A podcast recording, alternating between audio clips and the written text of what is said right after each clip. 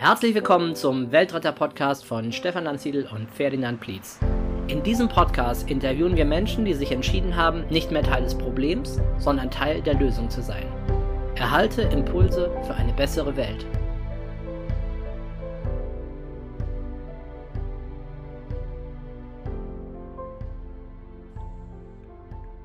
Herzlich willkommen zu einer neuen Folge des Weltretter Podcast. Diesmal mit Ferdinand Plietz. Und mir sitzt heute gegenüber im virtuellen Raum der Gründer und Geschäftsführer von Effektiv Spenden. Hallo Basti. Hallo Ferdinand. Basti, schön, dass es geklappt hat. Grüß dich. Ich, Grüß dich, ja, freut mich, hier dabei zu sein. Ich nehme schon mal vorweg, also es geht heute natürlich, wie der Name deiner Organisation schon sagt, ums effektive Spenden. Erstmal ums Spenden an sich, sollte man überhaupt spenden? Wenn ja, gibt es da bessere oder schlechtere Organisationen? Und bevor wir mit dem eigentlichen Thema anfangen, stelle ich doch erstmal kurz vor.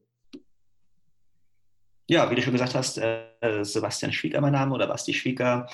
Ähm, bin schon eine ganze Weile in der Non-Profit-Welt unterwegs und aktuell mit einer von mir gegründeten Organisation, effektiv-spenden.org, mit dem Ziel, ähm, ja, Menschen zusätzliche Informationen zur Verfügung zu stellen, ähm, dass sie mit ihrer Spende möglichst viel bewirken äh, können. Denn ich unterstelle, das wollen ganz viele Leute. Ähm, man will ja nicht einfach nur Geld loswerden, sondern versuchen, mit dem, was man bereit ist zu geben, die Welt ein bisschen besser zu machen. Ja. Und dabei möchte ich helfen. Genau. Du hast ja Wirtschaft studiert und dich dann gleich dem Bereich Soziales und Entwicklung gewidmet, wenn ich das richtig gesehen habe. Also genau, bist von Anfang an in dem Bereich unterwegs. Genau, ich habe Volkswirtschaft studiert, schon mich während des Studiums so ein bisschen auf den Bereich Entwicklungszusammenarbeit konzentriert. Ähm, insbesondere Mikrokredite, Mikrofinanzierung äh, war mein Thema. Ah, spannend. Hatte da dann auch äh, Praktika gemacht, ähm, bei der Green Bank unter anderem, die vielleicht einige schon mal gehört haben in Bangladesch.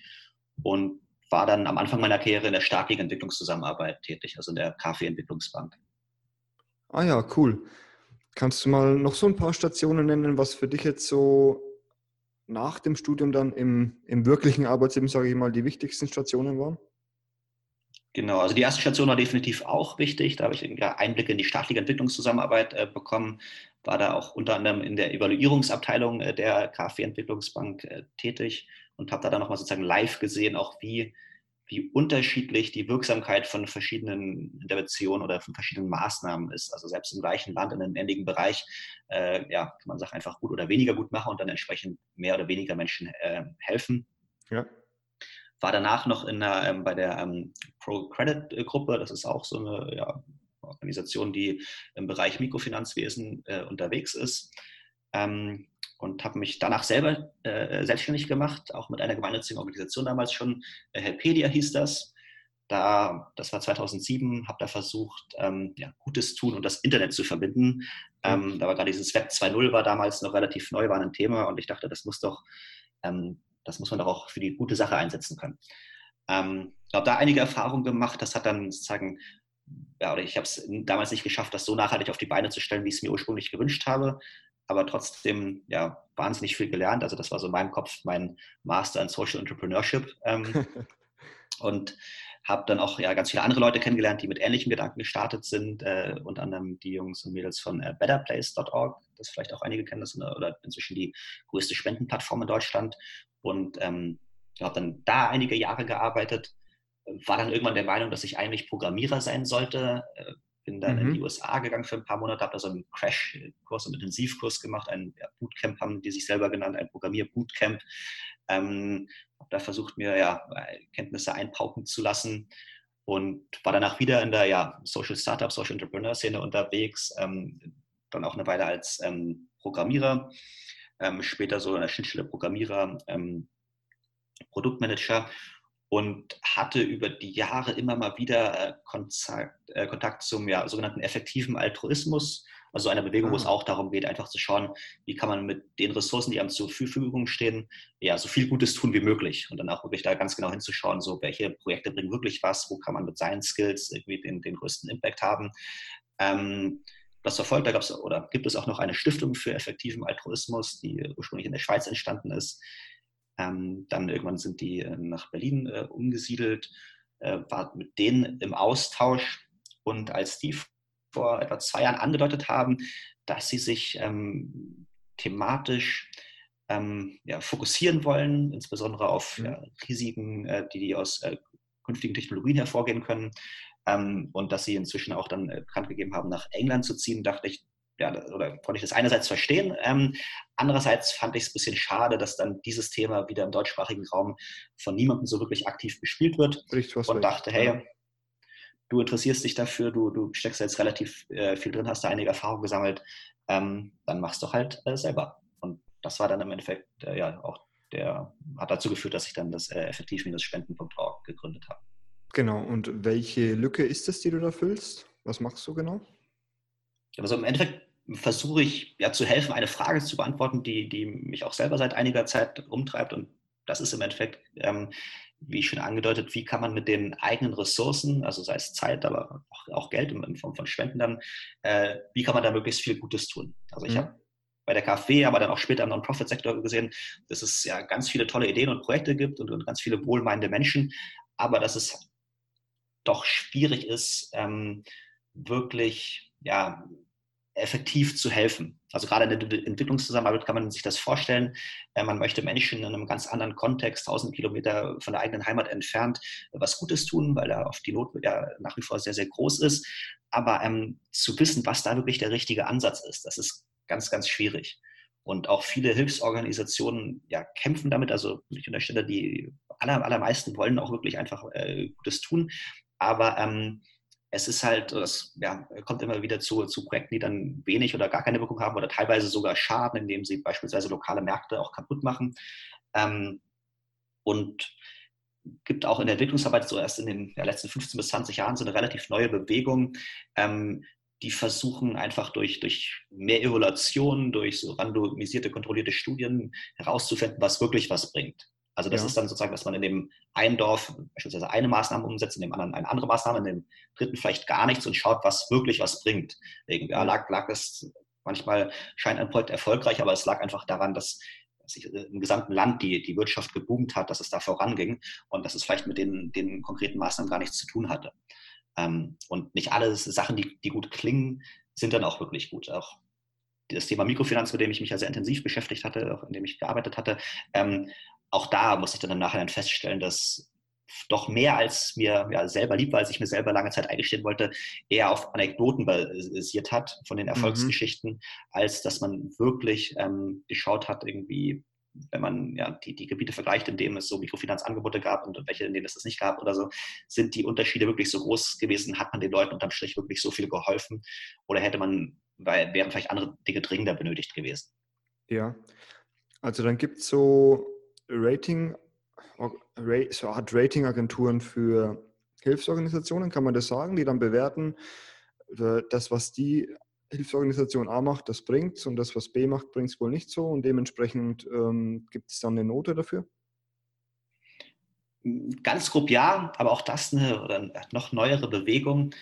Ähm, als ich angefangen habe, mich damit zu beschäftigen, auch als ich in, in Berufsleben eingestiegen bin, selber angefangen habe, Geld zu verdienen und dann auch in der Lage war, irgendwie nennenswerte äh, Summen zu spenden, äh, habe ich mich auch ähm, umgeschaut und da trifft man dann in Deutschland schnell auf das ähm, Spendensiegel, äh, das, das vom Deutschen Zentralinstitut für soziale Fragen vergeben wird. Dann genau, gibt es ja. inzwischen noch ein Wirksiegel von Fineo und so diverse Transparenzauszeichnungen, ähm, die auch alle ihre Berechtigung haben aber die in der Regel nicht die Frage beantworten, ähm, die mich interessiert. Also in der Presse wird das Spendensiegel auch manchmal so als der Spenden-TÜV bezeichnet. Ja. Was ich finde, was eine passende Beschreibung ist, aber wenn man mal überlegt, beim TÜV kennt man ja insbesondere irgendwie durchs, durchs Auto, ähm, da geht es ja nicht darum, das beste Auto auszuzeichnen, sondern sozusagen darf das Auto noch auf die Straße oder ja. erfüllt das Auto bestimmte Mindestkriterien. Äh, ja? ja? Und das wird da auch geprüft. Irgendwie gibt es da, wie ist die Verwaltung aufgestellt, gibt es irgendwelche Kontrollgremien, irgendwie wird da das Geld äh, offensichtlich verschwendet und sowas. Und ähm, das ist natürlich sozusagen notwendig, äh, sind notwendige Bedingungen dafür, dass, dass eine Organisation gute Arbeit leistet. Ähm, aber alle, die das sozusagen erfüllt haben, haben dann diese Auszeichnung bekommen. Und was mich interessiert hat, ist ja nicht sozusagen, ob bestimmte Mindeststandards erfüllt werden, sondern so, was ist die beste Organisation? Also so wie mhm. man es vielleicht von der Stiftung Warentest äh, äh, kennt, so was ist, wer ist der Testsieger, wer, wer ist herausragend gut, nicht ja. irgendwie ganz okay oder zumindest okay. Ähm, und ich glaube, ein Grund, warum es das weniger gibt, Und in Deutschland meines Wissens nach, nach wie vor bisher gar nicht, jetzt aber abgesehen von, von der Plattform, die ich ja auch äh, anbiete. Ähm, es ist einfach ganz schwer zu messen. Also Hilfsorganisationen miteinander zu vergleichen, ähm, ist sehr, sehr aufwendig. Bis zu einem gewissen Grad bleibt es wahrscheinlich immer ein kleines bisschen äh, subjektiv. Ähm, gerade wenn man versucht, verschiedene Bereiche miteinander zu vergleichen. Ähm, und man muss eine Menge Gehirnschmalz und eine Menge Zeit einfach investieren, um, um da irgendwie ähm, ansatzweise seriöse Aussagen zu machen. Mhm. Und das ähm, genau, hat scheinbar zu wenig Leute interessiert, als sich das, als sich dafür ein Markt herausgebildet äh, hat, dass, dass Leute das irgendwie in Angriff genommen haben. Ähm, oder zumindest war es lange Zeit so. Im deutschsprachigen Raum meinst du? Genau, im deutschsprachigen Raum, wie gesagt, gibt es das oder nach wie vor keine Evaluation oder jedenfalls keine ja. öffentlichen, ähm, die Hilfsorganisationen versuchen miteinander zu vergleichen. Ähm, da bin ich aber im englischsprachigen Raum auf eine Organisation gestoßen, schon vor einiger Zeit, äh, die nennt sich GiveWell. Ähm, mhm.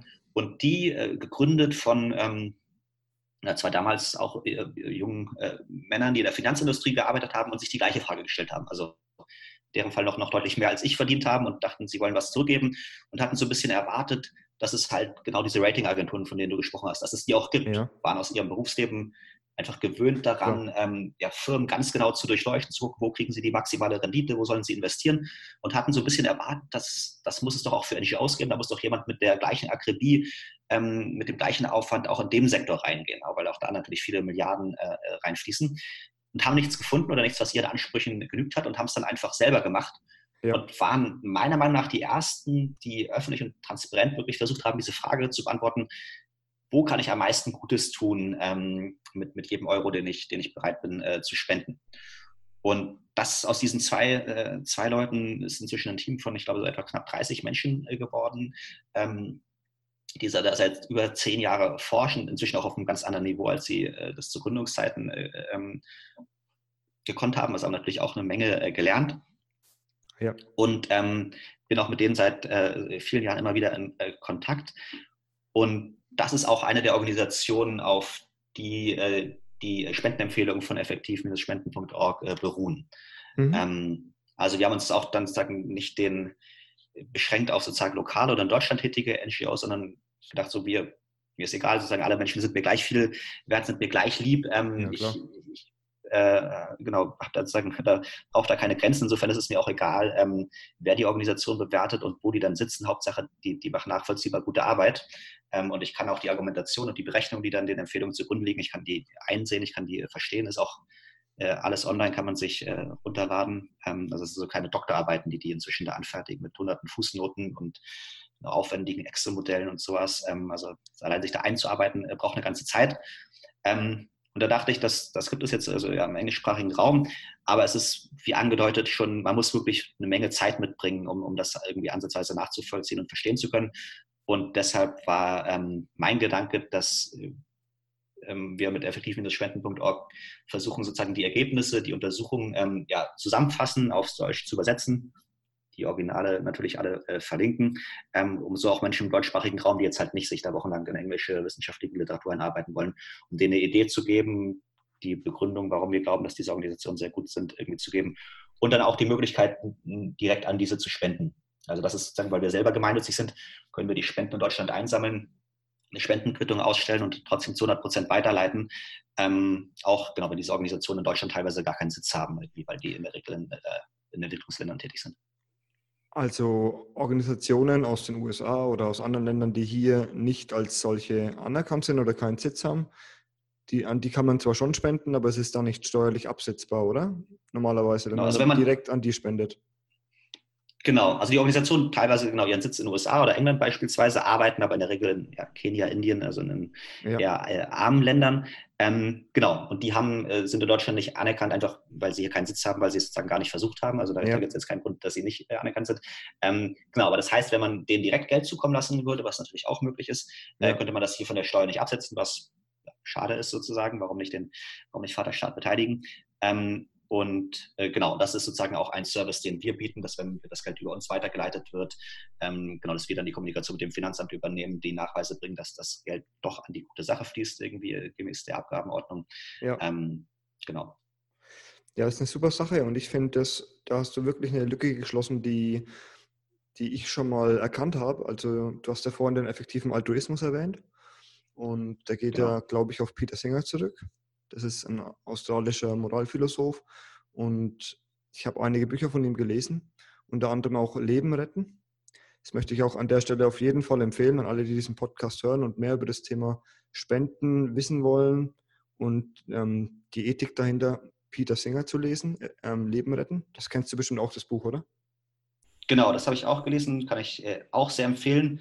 Genau. Wurde aber trotzdem noch erwähnt, dass also Peter Singer sicherlich einer der ja, Menschen ist, die auch den effektiven Einf äh, Altruismus beeinflusst haben. Ja. Gegründet im engeren Sinne würde ich sagen, wurde es nicht von ihm, sondern von ähm, äh, Toby Ord und äh, William McAskill, auch zwei Philosophen aus Oxford, auch der eine inzwischen Professor in Oxford, ähm, genau, die das, die das maßgeblich vorangetrieben haben. Und Peter Singer, der, glaube ich, mit ähnlichen Gedanken unterwegs, unterwegs war, irgendwie hat sich dann sozusagen oder auch wird jetzt auch als Teil dieser Bewegung gesehen. Aber es ist auch, weil Peter Singer bei einigen Menschen umstritten ist, so, man muss Peter Singer nicht mögen, um, um sich für den effektiven Altruismus zu begeistern. Ja, genau. Also den mögen ja sowieso nicht alle. Da ähm, hat er teilweise ein bisschen ähm, Thesen, die man sehr kontrovers diskutieren kann, aber das haben ja viele ja. Philosophen. Jedenfalls ist ja so, ich habe das dann gelesen und wollte mich dann auch danach unbedingt ein bisschen mehr damit auseinandersetzen mit dem Spenden und da gab es dann eine Organisation noch nicht vor ungefähr einem Jahr und ich habe dann auch gemerkt, ja. ja, da hat auch gesprochen von GiveWell, von dieser Organisation. Und ja. ich habe dann gemerkt, ja, für mich ist es total unzugänglich, diese Ergebnisse, die letztendlich daraus kamen. Ich habe mich dann ein bisschen rumgeklickt, aber gleich die Lust verloren. Und was du machst mit effektiv Spenden, ist ja letztendlich genau das. Das halt einfach so leicht zugänglich zu machen und zu übersetzen. Also deine Website, die kann ich auch e-, echt nur empfehlen, effektiv-spenden.org. Da ist dann wirklich das Wichtigste, was man wirklich wissen muss, sehr knackig und prägnant rübergebracht. Ja, und vielen Dank. Äh, wer, wer will ich dazu widersprechen? Genau, da hast du wirklich eine super, eine super Lücke geschlossen. Ich würde mal gerne wissen, wo, also du bist Volkswirt und alles und du hättest ja auch, ich meine, mit deiner Ausbildung gehen manche dann an die Wall Street und verdienen da irgendwie Millionen im Jahr, aber du bist schon immer in diesem sozialen Sektor. Und ja, was treibt denn dich da an? Gab es da irgendein Schlüsselerlebnis, warum du wusstest, du willst nach deinem Wirtschaftsstudium das machen, sozusagen Sozialökonom sein? Ja, also ich, glaube, das ist schon, ich will nicht sagen, dass es mir die Wiege gelegt wurde, aber dieses Interesse, sich in bestimmten Bereichen sozial zu engagieren, hatte ich auf jeden Fall auch zu Schulzeiten schon, früher noch mehr in der äh, ja, Umweltbewegung, war irgendwie in der Grundschule auch schon äh, Greenpeace-Mitglied und habe irgendwelche Umweltzeitungen vom lokalen Supermarkt äh, verkauft und versucht damit ein paar Taler zu mobilisieren. Ähm, genau, bin dann später, oder als mir bewusst wurde, einfach, genau, dass einfach noch so viele Menschen in extremer Armut leben und von, von ja, Centbeträgen und dass nach wie vor ja, Millionen Kinder hungern oder an irgendwelchen Krankheiten sterben, die einfach längst, heil, längst heilbar sind und sehr billig heilbar sind oder so. Das ist so, also das ist glücklicherweise weniger geworden, aber immer noch viel zu viel. Ähm, und für mich ja nach wie vor unakzeptabel ähm, in gewisser Weise. Ähm, es ist ja so viel Geld da eigentlich, ne? Ja. Genau. Ja, also sozusagen die, die Armut äh, zu beenden ist relativ trivial. Also so man müsste, wenn, wenn sich die ganzen reichen Länder zusammentun, 1, 2 Prozent vielleicht der Wirtschaftsleistung nehmen und zumindest so Hunger oder diese ganze 1-Dollar-Armut oder sowas wäre relativ leicht ähm, äh, zu beseitigen. Und das, ja, also so muss das sein, müssen wir das noch ähm, haben. Und wie gesagt, ich gehe jetzt nicht da, also so, wir müssen dafür nicht alle irgendwie äh, von Wasser und Brot leben und nicht auf ein gutes Leben verzichten. Und auch mhm. ich äh, gönne mir natürlich äh, irgendwie Sachen und würde sagen, dass ich durchaus, ja, also alles andere als in Armut lebe. So. Aber ähm, genau, irgendwas muss man halt mit seiner Zeit machen. Und wenn sagen, die, die Grundbedürfnisse sehr gut befriedigt sind, und das sind sie bei mir, ähm, genau, warum nicht versuchen, irgendwas Sinnvolles zu machen, als einfach irgendwie den Zweitwagen haben zu wollen oder weiß nicht was. Ja, ja, richtig gut. Wie viel spenden die Deutschen eigentlich? Ähm, der deutsche Spendenmarkt ist insgesamt ziemlich intransparent leider. Also es gibt so als Verein oder als Stiftung muss man seine Zahlen nicht offenlegen. Ähm, deshalb gibt es nur diverse Schätzungen, die teilweise stark auseinandergehen. Aber so die besten Zahlen, die mir bekannt sind, sind, dass ähm, jährlich etwa 10 Milliarden äh, Euro gespendet werden. Ja. Ähm, also schon eine ganze Menge, wobei wir da im internationalen Vergleich relativ viel absolute, ähm, ja, äh, nicht unnötig stolz auf uns äh, sein sollten. Ähm, da, da, sind andere Länder noch deutlich großzügiger. Ähm, aber genau, 10 Milliarden ist, ist einfach äh, eine Menge Geld. Recht unterschiedlich verteilt. Also es gibt also Untersuchungen auch nach Einkommensgruppen, irgendwie wer wie viel spendet. Ähm, das nimmt, wenn man jetzt die Superreichen außen vor lässt, irgendwie prozentual eher ab. Ähm, umso mehr, äh, umso höher das Einkommen ist, bis zu einem gewissen ja. Grad. Ähm, und es ist aber in allen äh, Einkommensgruppen, mh, hm, wie soll ich sagen, stark konzentriert. Also ein Großteil der Spenden kommen in allen Einkommensgruppen von, von relativ wenigen Leuten. Also Millionen Leute spenden, aber viele eher kleine Beträge. Und es gibt eine kleine Gruppe, die ja durchaus einen nennenswerten Teil ihres Einkommens, also mehrere Prozent, teilweise über 10 Prozent ihres Einkommens spenden und die ähm, genau einen deutlich überdurchschnittlichen Anteil haben an dem, an dem, was dann insgesamt fließt. Welche Länder sind das, die da großzügiger sind, weißt du da was? Ja, allen voran ähm, die USA, die äh, insgesamt ein reicheres, größeres Land sind und wo man natürlich argumentieren kann, dass da äh, die Steuerlast ein bisschen niedriger ist und dass dann vielleicht das ausgeglichen wird. Aber da wird pro Kopf etwa äh, sechsmal so viel gespendet äh, wie in Deutschland. Ähm, aber es gibt auch, ähm, auch in den, ähm, ich glaube, in Benelux und auch ähm, teilweise in den skandinavischen Ländern wird ähnlich viel oder sogar mehr gespendet. Ähm, und den Ländern kann man ja nicht nachsagen, dass sie keinen Sozialstaat hätten. Ähm, ja. Genau. Du hast auch noch gesagt, ähm, relativ und absolut. Mich würde jetzt nämlich mal relativ, also diese 10 Milliarden, die da gespendet werden in Deutschland von den Haushalten, ich würde das mal relativ interessieren, weil das klingt natürlich nach einer Menge Geld, aber hast du da so eine Zahl, wie viel es durchschnittlich ist, gemessen am Haushaltseinkommen oder gemessen am Bruttoeinkommen? Weißt du was? Ähm, ja, ich überlege gerade, ich glaube, es sind so 0,2, 0,3 Prozent im Durchschnitt vom, äh, vom Haushaltseinkommen. Oh, ja, das ist. Also schon, ist ja äh, schon überschaubar. Ja, ja, genau. Du schreibst ja in deinem Blog, dass du 10 Prozent von deinem Einkommen ungefähr spendest. Das ja. ist ja schon echt eine ambitionierte Zahl. Also da merken wir alle, also ich auch, gibst du, da habe ich auch noch Luft nach oben, das ist völlig klar. Der Spendenmarkt an sich, da schreibst du, den kritisierst du im Grunde, weil er nicht so wirklich funktioniert und intransparent ist, richtig? Ja, Vielleicht möchte ich kurz auf die 10% eingehen. Ich muss gestehen, das hat mich auch lange Zeit äh, gekostet, äh, um ja. dahin zu kommen, oder, oder mich und, und meine Frau. Ähm, und auch sicherlich geprägt von dieser ja, Szene oder Bewegung des effektiven Altruismus, wo das in gewisser genau. Weise fast zum guten Ton gehört irgendwie. Also je nachdem, in welcher Blase man sich bewegt und in welchem Umfeld oder sowas, erscheint das dann äh, ja, absurd viel oder, oder gar nicht mehr so viel.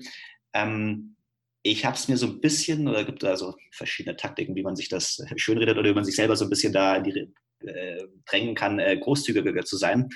ähm, fand da zwei Sachen ganz gut. Es ist für die meisten Menschen einfacher, sich ähm, oder auf, auf künftigen äh, zu erwartenden Wohlstand zu verzichten, als auf das Geld, an das man sich schon gewöhnt hat. Ja. Also jetzt auch äh, beispielsweise oder meine Frau und mir, irgendwie haben wir jetzt ein höheres Einkommen, auch weil meine, meine Frau irgendwie Lehrerin geworden ist ähm, und da mehr verdient hatte als, als früher. Und sozusagen dann so Gehaltssprünge oder nennenswerte Gehaltserhöhungen zu nutzen, zu sagen, naja, davon gebe ich aber wirklich einen großzügigen Teil ab, ich habe ja trotzdem noch mehr, solange ich nicht so also mehr als 100 Prozent irgendwie abgebe genau, oder so. Ja, also genau. sagen, so, ich verzichte vielleicht nicht auf 10 Prozent von jetzt, aber von jeder Gehaltserhöhung, da gebe ich 10 Prozent oder einen bestimmten Betrag und sowas. Ja? Und dann, je nachdem, wann man sich das sagt, irgendwie ähm, kommt es dann fast aufs Gleiche hinaus. So, wenn im Studium oder in der Ausbildung, wenn das Einkommen ja nicht so groß ist, irgendwie, dann ist ja fast alles irgendwann äh, Teil der Gehaltserhöhung und dann, dann nähert man sich da schon, schon, welche Summe man auch immer sich zum Ziel gesetzt hat an. Ja so einen anderen kleinen Gedankentrick, den ich äh, gemacht habe, das ist natürlich individuell höchst unterschiedlich, aber äh, sich zu überlegen, wann hat man das letzte Mal 10% weniger gehabt? Ja? Das hängt natürlich vom Alter, vom Leben, von ganz vielen Umständen. Ja. Aber wenn man mal so im Schnitt anschaut, die Leute, wir haben sich die Realeinkommen, also nach Inflation der Deutschen entwickelt. In den letzten Jahren lief die Wirtschaft ja recht gut. Also hat sich für sehr, sehr viele Leute zumindest hat sich das äh, positiv entwickelt. Im Schnitt so ein bis zwei Prozent mehr pro Jahr.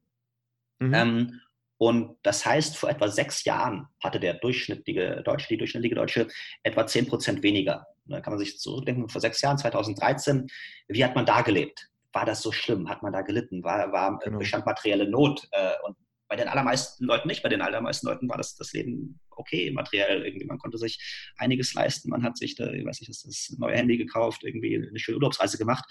Und ähm, es war nicht so viel schlechter als jetzt.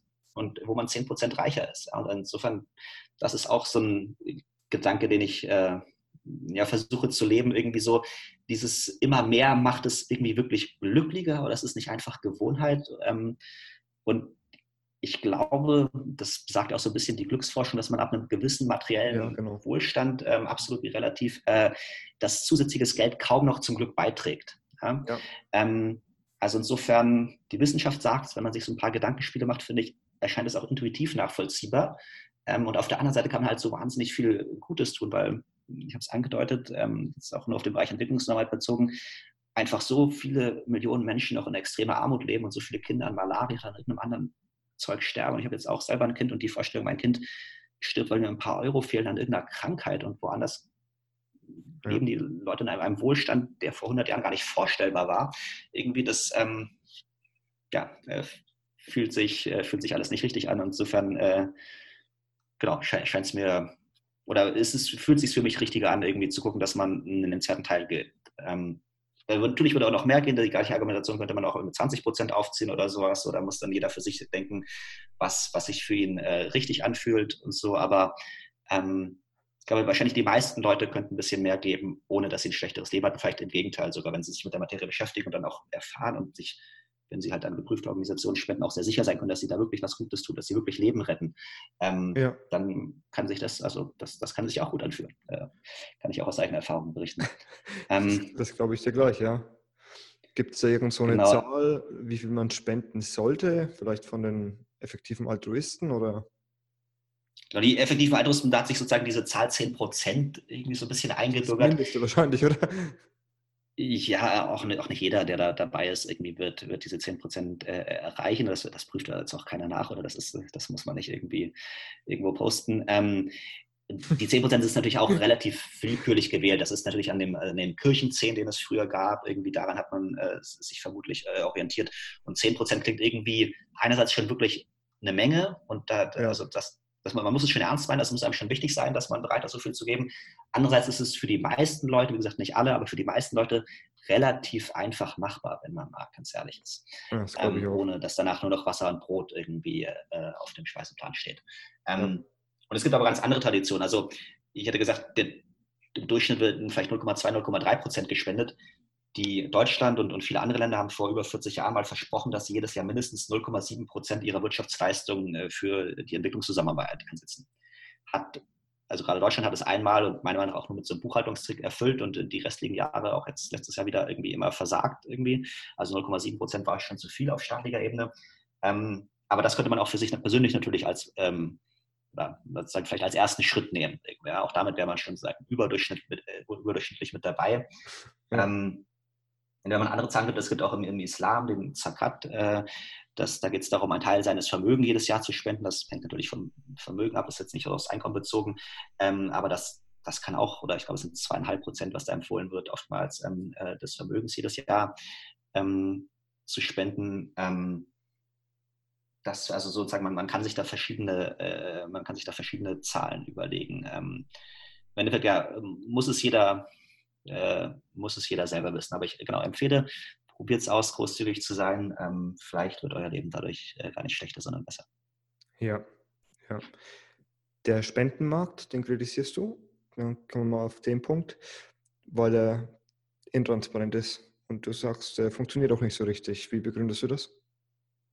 Ja, oder zumindest als Markt funkt, äh, funktioniert er nicht, finde ich. Oder wenn man so mit der Privatwirtschaft vergleicht, der man ganz viel Schlechtes nachsagen kann, aber einen ein Punkt, der, der schon zu, zu zusätzlichem Wohlstand äh, geführt hat, aus meiner Sicht, ist, dass ein Mensch, der irgendwas produziert, irgendwas herstellt oder eine Dienstleistung anbietet, kriegt halt immer ziemlich unmittelbares Feedback, ob, ob das denn ankommt oder nicht. Also wenn die Leute halt die Pizza, also wenn die Pizza nicht schmeckt, dann kauft sie keiner mehr oder mhm. das Handy kauft keiner mehr oder, oder was auch immer. Ähm, keiner geht mehr zum Friseur. Ähm, und so kann es halt sein, dass die, das eine Geschäft äh, nach kurzer Zeit wieder vom Markt verschwindet und der andere macht eine zweite Filiale auf oder expandiert und, und viel mehr Leute irgendwie ähm, kommen in den Genuss seiner Ware, denn scheinbar hat er dann einen Nerv getroffen oder hat ein gutes Preis-Leistungs-Verhältnis einfach. Ja? Ja. Ähm, und beim Spendenmarkt ist es ja in der Regel so, dass die Menschen, die eigentlich die Produkte oder Dienstleistungen empfangen, nicht die sind, die bezahlen. Mhm. Also in der Entwicklungszusammenarbeit ganz, ganz offensichtlich irgendwie, dass es extrem arme Menschen sind oder, oder Kinder in Krisenregionen oder sowas so, natürlich bezahlen die nichts oder bezahlen einen symbolischen Preis teilweise dafür. Ähm, und die Menschen, die das Geld geben, ähm, Spender und Spenderinnen in dem Fall, ähm, die können ja gar nicht wirklich beurteilen, ob das jetzt ein gutes Preis-Leistungs-Verhältnis ist. Also sie kriegen das Produkt nicht irgendwie, sie, sie können es gar nicht bewerten, sie können es nicht vergleichen, sie wissen gar nicht, was die Alternativen vor Ort wären. Ja. Ähm, und die konsumieren sozusagen nur vielleicht einen Jahresbericht oder kriegen eine schöne Story oder einen Film oder ein paar Bilder gezeigt oder was, was auch immer, gucken sich vielleicht auch ein paar Zahlen an. Aber im Endeffekt ist es halt ganz, ganz schwierig, irgendwie zu beurteilen, macht das jetzt wirklich Sinn oder nicht. Und wie angedeutet, es gibt halt ganz viele Entwicklungsprojekte, gerade in der Entwicklungszusammenarbeit, wo es halt besonders die Diskrepanz besonders groß ist. Oder wenn eine deutsche geholfen kann man sich vielleicht noch ein bisschen reinversetzen, irgendwie selbst wenn man nicht, nicht Teil der betroffenen Zielgruppe ist. Ähm, umso weiter weg, umso schwieriger wird es. Ähm, und deshalb können sich da halt auch ja, Ansätze oder Organisationen über potenziell Jahrzehnte halten oder auch wachsen, die komplett an der Zielgruppe vorbei irgendwas äh, bauen oder irgendwas, was zu absurd, im absurden Kostenverhältnis steht, ähm, einfach indem sie äh, gutes Marketing machen, eine gute Story erzählen. Genau, ähm, ja. Die Spendengelder fließen weiter, weil die Spender ja nicht wirklich wissen und weil auch die Spender das eben nicht vergleichen können. Und ja, wie du sagst, weil sie kein Feedback haben. Das ist ein sehr interessanter Gedanke. Ja. Ja, und das ist, soll jetzt gar nicht, ich will jetzt gar nicht sagen, dass das alles irgendwie äh, äh schlechte nee, Menschen sind, auf keinen Fall. Oft sind das ja, also wie gesagt, ich habe auch mich für die Mikrofinanzen äh, begeistert und dann erst später gesehen, dass es jetzt nicht schlecht, aber nicht ganz so großartig vielleicht ist, wie ich, wie ich anfänglich äh, äh, dachte. Ähm, so, es ist auch einfach schwierig. Also die, auch für die, die Leute, die in dem Sektor arbeiten, ist es natürlich schwierig.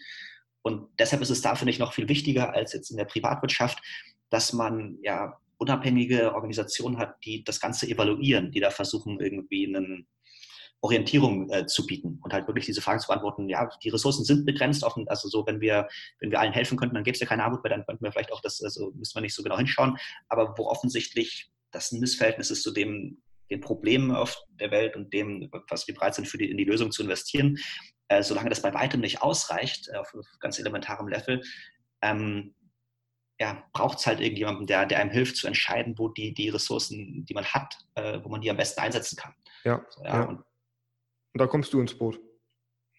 Oder ins, genau, oder da versuche ich ja nur ins Spiel. ja. ja, genau. Und ich also aktuell auch, ähm, weil das halt sehr aufwendig ist, mache ich ja auch keinen eigenen Research, aber versuche halt sozusagen das, was es weltweit gibt, äh, ja. zusammenzutragen und darauf äh, Empfehlungen auszusprechen, beziehungsweise auch einfach die Informationen aufzubereiten und dann kann und soll sich da jeder gerne ein eigenes Bild machen. Und wenn es da, da noch, noch Ansätze gibt, die mir nicht bekannt sind, dann würde ich die natürlich gerne aufnehmen. Also wir sind auch gerade dabei, aktuell, äh, das hatte ich angedeutet, ist der Fokus auf Entwicklungszusammenarbeit, ja. aber schauen uns gerade an, was gibt es irgendwie für wissenschaftliche Untersuchungen. Der versucht da auch irgendwie Hilfsorganisationen zu vergleichen ähm, in den Bereichen äh, Tierschutz und im Bereich Klimaschutz. Mhm. Ähm, und genau, also planen da jetzt äh, demnächst auch da noch Empfehlungen auszusprechen, und da ein bisschen Orientierung zu geben. Ja, Basti, es gibt ja so ein paar Vorurteile zum Spenden und auch natürlich sehr viel Halbwissen. Sowas wie, also ich halte es für eine Ausrede, aber wie, wie begegnest du jemandem, der sagt, ja, mein Geld kommt ja sowieso nicht an? Ich meine, du hast ja die besten Argumente, dann das Gegenteil zu belegen. Ja.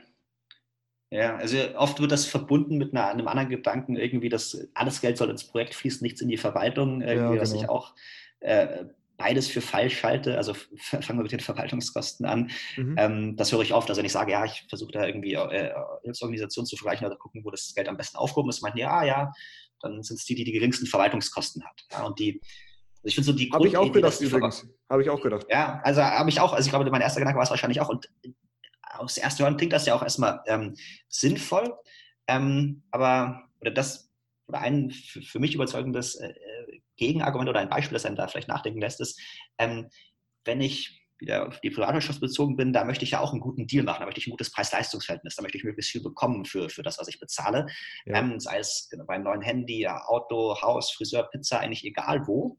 Ähm, und da, also an die Zuhörer die Frage, so wer hat denn beim, sagen wir jetzt, Kauf eines Handys hat jeder wahrscheinlich schon mal gemacht, irgendwie, wer hat denn geschaut, hat jetzt Apple oder Samsung die beste, die geringeren Verwaltungskosten, weil die müssen ja wahrscheinlich das bessere Handy machen. Da kriege ich das bessere Preis-Leistungs-Verhältnis. Ja?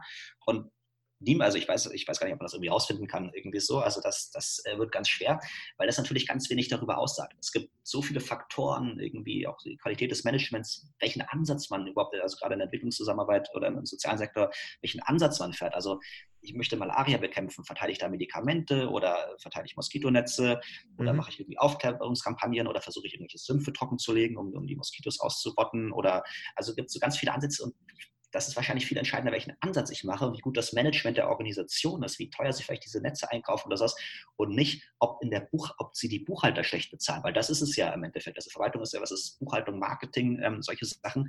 Und ja, also würdest du irgendwie eher ein, ein, Auto kaufen von der Firma, die sagt, an der Buchhaltung haben wir nur so, das ist rein ehrenamtlich irgendwie, weil da wollen wir Geld sparen, weil dann machen wir bessere Autos. Nein, natürlich nicht. Ähm, also gar kein, ähm, gar kein Zusammenhang und ganz viele andere Sachen sind, sind ja viel wichtiger. Ähm, genau, also das, das schon mal äh, da ein Grund. Das andere ist natürlich auch, was sind überhaupt Verwaltungskosten? Also die sind ja, auch genau. relativ ja. schwammig äh, äh, ähm, definiert. Also ist jetzt, jetzt der Geschäftsführer einer Organisation, ist der, wie viel seiner Arbeitszeit ist jetzt Verwaltung, wie viel ist dann vielleicht auch eigentliche Projektarbeit? Oder, weiß ich, also ich erstelle einen Flyer, ist das jetzt Marketing oder ist das Bildungsarbeit und damit irgendwie Teil des Projektes? Ja? Ähm, also so da, und da ist natürlich Spielraum und gerade wenn man als Organisation den Anreiz hat, diese Kosten möglichst gering aussehen zu lassen, so dann ist der Anreiz natürlich stark, einfach mal fünf Grad sein zu lassen, irgendwie so und das eher so aufzurunden, wie es einem passt, was die Zahlen natürlich noch viel schlechter vergleichbar macht. Ja? ja. Und auch die, die Projektkosten, also ich habe selber, äh, als ich in der statigen Entwicklungszusammenarbeit äh, gearbeitet habe, und das erschien mir falsch und absurd, aber es, so war es, äh, bin ich äh, als ganz äh, gerade im Shop angekommen mit der Business Class nach äh, Bangladesch und China geflogen. Also für allein das Geld, das da für Flüge drauf ging, irgendwie hätte man da irgendwie auch einheimische Menschen mit Studienabschluss monatelang beschäftigen können. Ja. Ähm, aber ähm, genau, das waren dann wahrscheinlich auch Projektkosten, weil ich war ja Teil der, der Projektarbeit und ich musste ja irgendwie hinkommen oder sowas. So, ja. Also gibt es ganz viele, hm. ich sage jetzt nicht, dass die alle Leute da in die Holzklasse fliegen müssen oder was auch immer, aber so auch nur eine, um eine Diese Idee zu geben. Definition, wie, ja, wie man es überhaupt definiert, ja. Ja, also deshalb glaube ich, ist es viel wichtiger, ähm, dass man ähm, genau, dass man schaut, was für Maßnahmen, also was ist das Ziel irgendwie überhaupt, was bei welchem Missstand wird sich angenommen, ist der, wie groß ist der überhaupt, was kann man da tun? Und dann welche Maßnahmen wird verfolgt, gibt es dann auch unabhängige Evidenz, also so Nachweise im Idealfall irgendwie durch wissenschaftliche Studien, dass dass das, was man versucht, da, wie, oder die Art und Weise, wie man versucht zu helfen, dass die wirklich was bringt ähm, und dass es nicht nur gut klingt oder irgendwie für einen selber logisch klingt, aber dann vielleicht doch an, an, an den Realitäten vorbeigeht. Ähm, und dann auch schaut, wie gut machen die Organisationen das, weil natürlich kann man auch irgendwie ja das, das Gleiche gut oder sehr effizient organisieren oder weniger effizient, aber auch da helfen die, die Verwaltungskosten nicht. Im Endeffekt will man ja auch wissen, ja, wie vielen Menschen helfe ich oder wie sehr helfe ich diesen Menschen ähm, für das Geld, das ich in die Hand nehme. Und dann ist mir im Endeffekt relativ egal, wie, also solange das alles egal und halbwegs ethisch vertretbar gemacht wird, ist es mir dann aber relativ egal, wie das jetzt im Detail ausgegeben wird und wie viel da an die Buchhaltung und wie viel da an, an, an die Reisekosten und wie viel an die Moskitonetze fließen. Hauptsache, ich, ich helfe halt vielen Menschen irgendwie, sich nicht mit Malaria zu infizieren, beispielsweise. Genau, das ist klar. Also das, da hat mich dein Blogbeitrag auch ein Stück weit, ja, die, mir die Augen geöffnet, weil ich das eben auch dachte. Aber die Argumentation ist logisch. Ich möchte mal über zwei Dinge sprechen, für die die Deutschen wahrscheinlich so tendenziell am liebsten spenden. Und zwar ist das eine mal, wenn irgendwelche Katastrophen passieren, Erdbeben, Tsunamis oder sonst was, dann fließt ja immer kurz nach dem Ereignis, wenn viel Medienrummel darum gemacht wird, fließt ja immer viel Geld in die Katastrophenhilfe. Ja. Was sagst du dazu? Ähm, also erstmal freut es mich natürlich irgendwie, also man sieht die Bilder, man sieht, wie, wie Menschen äh, leiden. Ähm, da verspüren ganz viele Menschen ja, einen Drang zu helfen und was zu tun. Und dann ist es natürlich schön, äh, genau, wenn sie auch das Portemonnaie aufmachen und dann Hilfsorganisationen ähm, äh, da Geld zukommen lassen. Ja. Ähm, warum ich persönlich da in dem Bereich weniger spende, ist ähm, einfach, dass es, oder wieder das gleiche Argument sozusagen, ich möchte Leuten helfen, ähm, denen, die, die in Not sind, denen, denen es schlecht geht, die vielleicht von Hunger oder von Tod äh, bedroht sind durch äußere Umstände, die, die sie nicht selber verschuldet haben. Ähm, und dann ist es mir aber relativ egal, sozusagen, was die Ursache des Leids ist. Und in der Katastrophenhilfe ist es oft so, dass, ähm, also zum einen, bis sozusagen die Hilfsgelder wirklich eingesetzt werden können, allein bis man das vom Konto wieder abbuchen kann, bis man sicher ist, dass es keine Rücklastschrift gibt und solche Sachen so, ist, also ist die Katastrophe im engeren Sinne schon, äh, schon wieder vorbei. Also am Anfang ist es ja so medizinische Nothilfe, aber das ist mhm. ja in den, in den ersten ähm, Tagen sozusagen, also da, was man de facto macht mit seiner Spende, man, man versetzt die Organisation im Idealfall, bereitet sie darauf vor, dass sie bei der nächsten Katastrophe auch wieder, also schon, schon die, die Ressourcen äh, direkt abrufen kann. Ähm, weil es zu langsam geht, bis das Geld ankommt. Genau, weil es weil es teilweise oder für medizinische Nothilfe, das ist halt, also so äh, nach einem Monat irgendwie rettet man auch keine Verschütteten mehr ähm, oder ähm, braucht man ja. keine, keine, keine Ärzteteams, die die Operation machen oder ganz, ganz wenig, äh, nur noch so vielleicht von Leuten, die da ähm, genau, äh, schwere Verletzungen haben. Ähm, und dann geht es eigentlich um Wiederaufbau. Das ist ja dann oft ein äh, Thema, also gerade bei, bei äh, großen Naturkatastrophen und zu schauen, dass da sich keine Krankheiten ausbreiten und solche äh, Sachen. Da gibt es auch, also das ist auch schwere Arbeit. Da gibt es leider ganz viele Beispiele, wie halt da mehr Geld hinfloss oder, oder mehr äh, eine Art von Hilfe irgendwie ähm, ähm, versucht wurde umzusetzen, ähm, als wirklich gebraucht wurde. Also dann waren vielleicht viele Zelte da, aber wenig Medikamente oder umgekehrt. Mhm. Ähm, oder es waren halt irgendwelche Rettungs, da kamen irgendwelche Rettungshunde an, eine Woche nachdem das Erdbeben vorbei war, die waren dann auch praktisch nicht mehr gebraucht und die, die, die Not, das haben sich da für irgendwelche anderen Krankheiten ausgebreitet und da wäre die Hilfe gebraucht, sowas. Also auch ein Thema, wo man ganz viel falsch machen kann, gerade wenn das nicht richtig gut koordiniert ist. Also ähm, gibt ein Beispiel in Haiti, äh, gab es ja auch vor, vor einigen Jahren äh, schwere Erdbeben. Und ja. da sind auch aus den USA gerade sehr, sehr viele Gelder hingeflossen. Ganz viele Organisationen haben sich aufgemacht, haben da teilweise mit großen Sachspendencontainern sind sie angerückt. Ähm, und tausende Organisationen, die, die es gab wenig Koordination oder die UN hat es versucht, aber hatte dann halt natürlich auch nicht die, die Ressourcen, da irgendwie allen Leuten erstmal zu erklären, wie die Lage vor Ort ist und was das hier für ein Land ist und sowas. Ähm, und da war dann sozusagen ganz viel Wunsch zu, also auch aufrichtiger Wunsch zu helfen, aber leider ist da ganz viel, ganz viel verpufft. Und dann auf der anderen Seite gibt es Dinge wie, äh, ich habe es angesprochen, ähm, beispielsweise Malariennetze oder auch Entwurmungstabletten. Also es gibt eine Milliarde Menschen auf der Welt aktuell, die an parasitären Würmern leiden, insbesondere für ja. Kinder ganz schlimme und ganz schlimme langfristige Folgen. Und das sind Dinge, von denen weiß man, wie man sie bekämpfen kann. Die kann man sehr, sehr, sehr günstig bekämpfen. Irgendwie, das sind eigentlich Sachen, die mhm. wirklich längst ausgerottet gehört hätten. Ähm, und da kann man halt den Geldern, die man auch für die Katastrophenhilfe einsetzen kann, kann man wahrscheinlich deutlich mehr Menschen helfen. Ja? Also ja. ich will jetzt kein schlechtes Gewissen machen, dass er das für die Katastrophenhilfe spendet, auf keinen Fall. Ähm, aber wenn man dann doch wieder sozusagen einen Schritt zurückgeht und kurz nachdenkt und denkt, was, also eigentlich, man möchte halt Menschen in Not helfen oder mir geht es so, ich möchte Menschen in Not helfen und, und ob die jetzt an Malaria leiden oder an, an einem Erdbeben, so ist so, ich will halt nicht, dass die leiden. Und wenn ich dann irgendwie ja. denke, ich kann hier zehn Menschen helfen statt nur einem, dann lass uns erstmal das tun und wenn wir das hoffentlich bald geregelt haben, so, dann, äh, kommen, dann, dann kommen die Sachen, die vielleicht ein bisschen teurer sind, aber die natürlich auch wichtig sind. Genau, das leuchtet mir ein. Dazu habe ich jetzt schon noch eine Frage zu dieser Katastrophenhilfe. Also, was du sagst, ist völlig klar. Nur irgendwie muss man dem ja begegnen, wenn sowas passiert. Hast du da eine Idee? Also, wie geht man dann damit um? Also, du sagst jetzt, es ist vergleichsweise weniger effektiv, als zum Beispiel für die Verteilung von Malarianetzen zu spenden. Leuchtet mir völlig ein.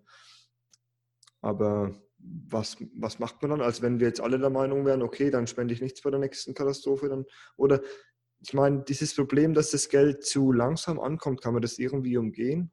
Du weißt schon, worauf ich hinaus will. Was, was mache ich dann für, wenn bei Katastrophen? Ja, also in gewisser Weise ist natürlich, was ich gesagt habe, ähm, wenn man an eine Hilfsorganisation, die in der Katastrophenhilfe tätig sind, spendet, dann bereitet man die ja auch immer auf die nächste Katastrophe vor. Also es ist ja leider ja. wahrscheinlich, dass es irgendwie auch Jahr 2020 Erdbeben geben wird, auch da Tsunamis oder andere Naturkatastrophen.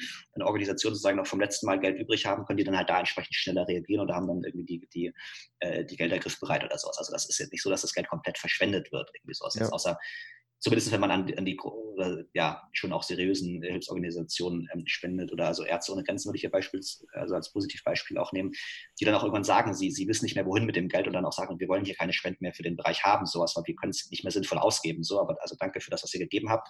Damit sind wir so gut, es geht gut aufgestellt und, und, und mehr bringt aber nichts. So bitte gebt es, äh, gebt es uns für andere Bereiche, die vielleicht jetzt nicht so in den Medien auftauchen. Ja. Ähm, aber ansonsten ist natürlich immer die Frage, wenn ich jetzt sage, äh, oder jemand meint hier in dem einen Bereich, da kann man mit dem gleichen Geld mehr Gutes tun als in dem anderen Bereich.